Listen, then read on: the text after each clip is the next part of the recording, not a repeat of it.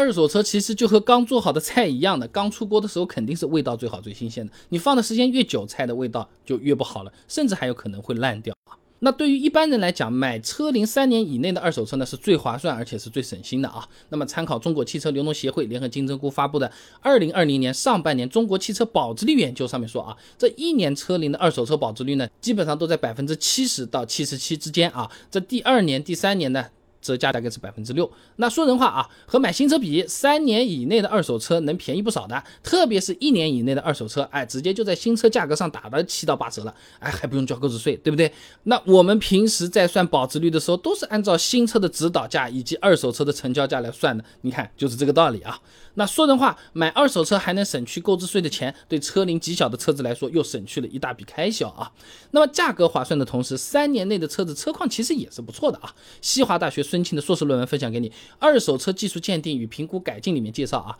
这汽车也是有生命周期的，三年之内的车子呢是处在黄金期，机械素质、内饰装潢啊都是极好的啊。哎，简单讲，除了第一手车主不是自己，其他的用车体验和新车是没有多大区别的啊。那另外呢，车龄三年以内的车子还能享受原厂的质保嘞。那家用汽车产品修理更换退货责任规定，土话讲的三包法第十八条就规定的，家用汽车包修期不得低于三年或者行驶六万公里，以先到者为准。哎，这就相当于你额外又捡到了一个划算的东西啊，就是能享受质保，车子还比较新。价格又比新车便宜啊，那么原车主在前面这段时间基本上也会在四 S 店保养的呀，那车况上也能有进一步的保证了，不是吗？对吧？那如果说三年内的车子买买起来，我们觉得有点痛啊，或者超预算了，哎。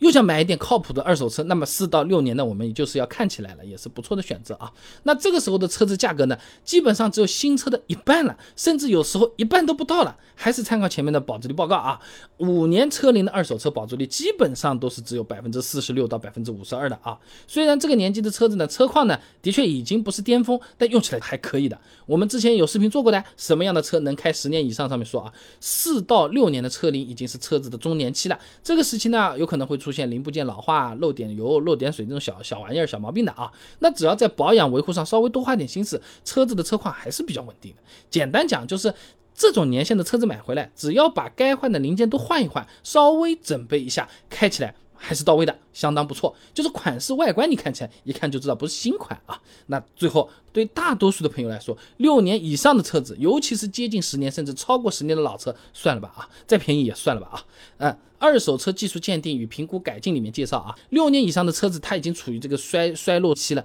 那十年以上的车子都已经是淘汰期了。除了什么漏油漏水的这种老问题，我还有朋友买了个九年的车子，发动机坏掉了，变速箱原地坏掉的啊，这个就。就非常麻烦了，这种什么油耗高、动力差，这种都已经是小问题了。然后你买的车很便宜，是老的，你们还买了个豪华车，修的时候你这零配件可是按照新的豪华车给你算的，搞得不好你换个保险杠、换两个大灯啊，或者说是你这个避震漏油换掉了，换了四根避震，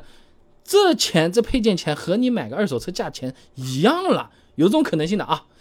老车价格是低，你买回来不一定能用的最爽。而且修起来真的是不便宜的，十年以上都不太推荐了啊！你就好比这个芒果都是十块钱一斤，你贪便宜从路边小贩那边买了个五块钱一斤的，确实是便宜。买回去兜里一看，一半是烂的，那还不是十块钱一斤吗？那那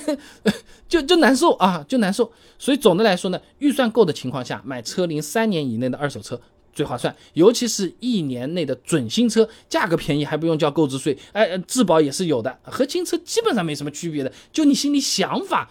哎，他不是你的第一个男朋友，顶多就是这样，对不对？那如果预算不是很充足，那就选择车龄四到六年的二手车，价格呢已经不到新车的一半了，车子稍微准备一下也是能够用到舒心的啊。